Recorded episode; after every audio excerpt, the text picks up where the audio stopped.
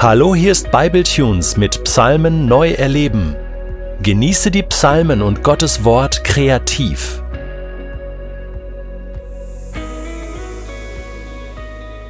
Lass diesen erschütternden, tief emotionalen und dramatischen Psalm nicht an dir abprallen.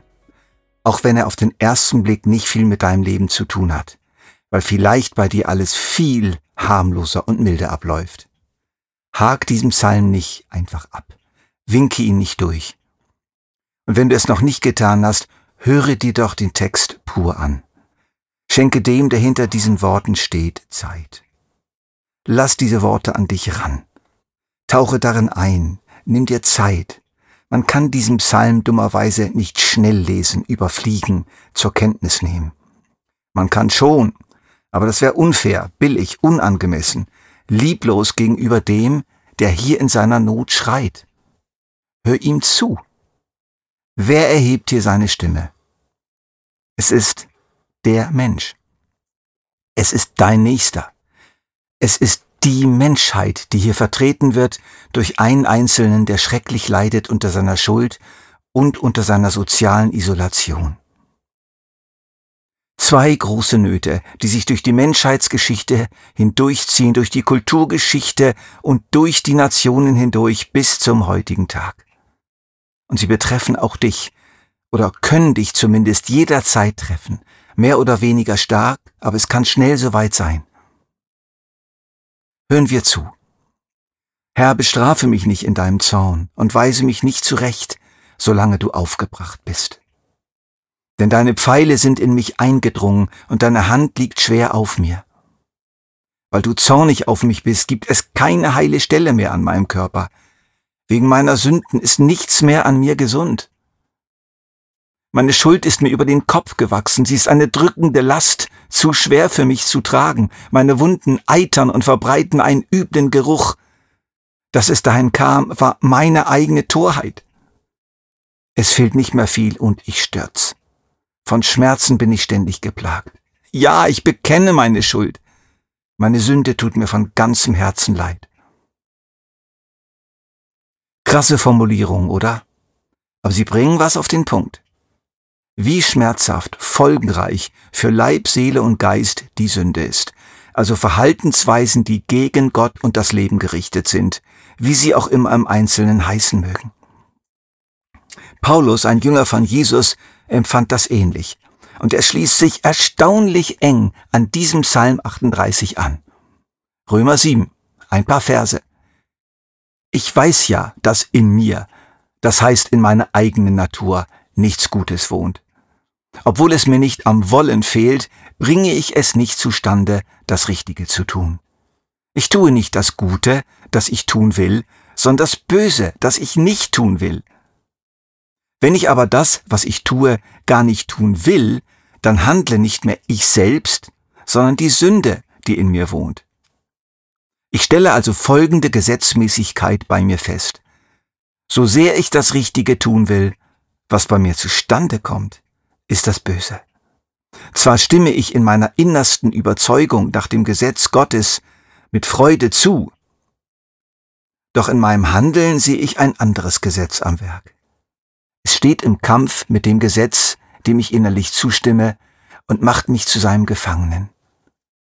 Darum stehe ich nun unter dem Gesetz der Sünde, und mein Handeln wird von diesem Gesetz bestimmt. Ich unglückseliger Mensch. Mein ganzes Dasein ist dem Tod verfallen. Wird mich denn niemand aus diesem elenden Zustand befreien?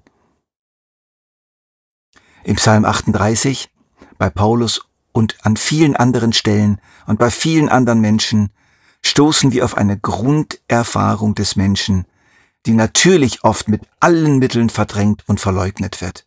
Die Stimme ist da, aber man betäubt sie. Man wird nicht fertig mit der eigenen Schuld. Man kann sich nicht einfach verändern und ein guter Mensch werden. Man kann Gott nicht einfach so genügen. Hilfe! Es ist wirklich schmerzhaft, mit der eigenen Schuld, dem eigenen Versagen, der eigenen Schwachheit, Unzulänglichkeit und Begrenztheit konfrontiert zu werden. Doch das gehört zum Leben. Das gehört zum Menschsein. Lass es zu. Sei ein Mensch. Und diese Sündenkrankheit, die wehtut bis in die Knochen, wird nun auch noch begleitet durch eine weitere Grunderfahrung vieler Menschen, nämlich abgeschnitten zu sein von der Gesellschaft, isoliert zu sein, ja sich mitten unter vielen Menschen zu befinden und doch zu merken, überhaupt nicht dazu zu gehören, scheel angesehen zu werden, feindselig, abwertend, lauernd. Hier steht das so. Meine Freunde und Gefährten haben sich wegen meines Unglücks von mir zurückgezogen. Meine Verwandten halten sich von mir fern. Meine Feinde trachten mir nach dem Leben und stellen mir Fallen. Menschen, die mein Unglück suchen, verwünschen mich und denken sich den ganzen Tag hinterlistige Pläne aus. Meine Feinde sind zahlreich und voller Kraft, und es sind so viele, die mich ohne Grund hassen. Gutes vergelten sie mir mit Bösem. Gerade weil ich mich für das Gute einsetze, begegnen sie mir mit Feindschaft. Viele erleben das tatsächlich so krass, wie es hier geschrieben steht, andere weniger stark, aber es ist auch dann noch schlimm genug. Man kann es auch so sagen. Wenn man diese beiden Nöte nochmal so vor Augen nimmt, unsere tiefe Sehnsucht nach Vollkommenheit, danach ein vollkommener guter Mensch zu werden, der Gott in allem gefällt, und unsere tiefe Sehnsucht dazu zu gehören, in Harmonie und Frieden mit anderen zu lieben, die mich lieben und achten, das kann in dieser Welt niemals genügend gestillt werden. Geht nicht. Funktioniert nicht. Ja, was mache ich denn jetzt? Gerne mache ich euch auf einige Aussagen in diesem Psalm aufmerksam, die uns helfen können, diese beiden großen Nöte, in welcher Stärke sie auch bei uns wirken, besser zu ertragen. Herr, du weißt, wonach ich mich sehne. Mein Seufzen bleibt dir nicht verborgen. Ja, allein auf dich, Herr, hoffe ich, du selbst wirst die Antwort geben, Herr, mein Gott. Komm rasch herbei und hilf mir, Herr, denn du bist meine Rettung. Herr, du weißt, wonach ich mich sehne, mein Seufzen bleibt dir nicht verborgen. Ja, allein auf dich, Herr, hoffe ich, du selbst wirst die Antwort geben, Herr, mein Gott. Komm rasch herbei und hilf mir, Herr, denn du bist meine Rettung. Das ist doch irgendwie tröstlich. Die offenen Wunden von Schuld und Einsamkeit heilen zwar nicht sofort, aber sie werden hier in diesem Gebet irgendwie behandelt und verbunden. Gott weiß, Gott versteht, Gott sieht unsere Not. Und wir müssen nichts vor ihm verstecken und wir dürfen ihm alles sagen und er reißt uns den Kopf nicht ab. Und er selbst wird die Antwort geben. Er wird Hilfe schaffen und darauf dürfen wir hoffen. Er ist unsere Rettung. Das heißt, er selbst ist unsere Rettung.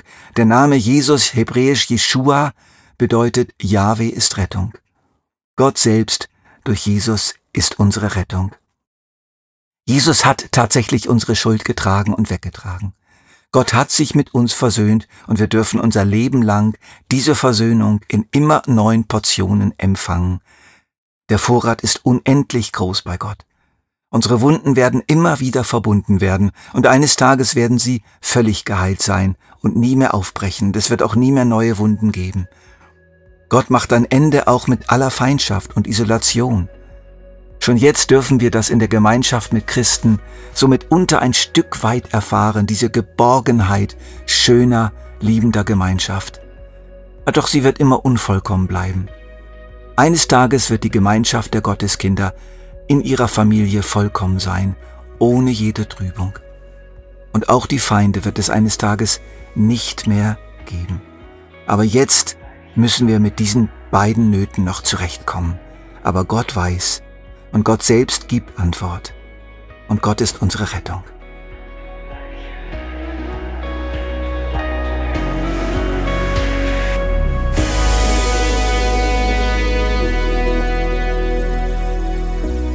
Du möchtest diesen Psalm noch für dich persönlich vertiefen? Dann entdecke Makom und der Psalm wird für dich zu einem Ort in deinem Alltag. Macom ist als PDF downloadbar auf bibletunes.de Psalmen neu erleben.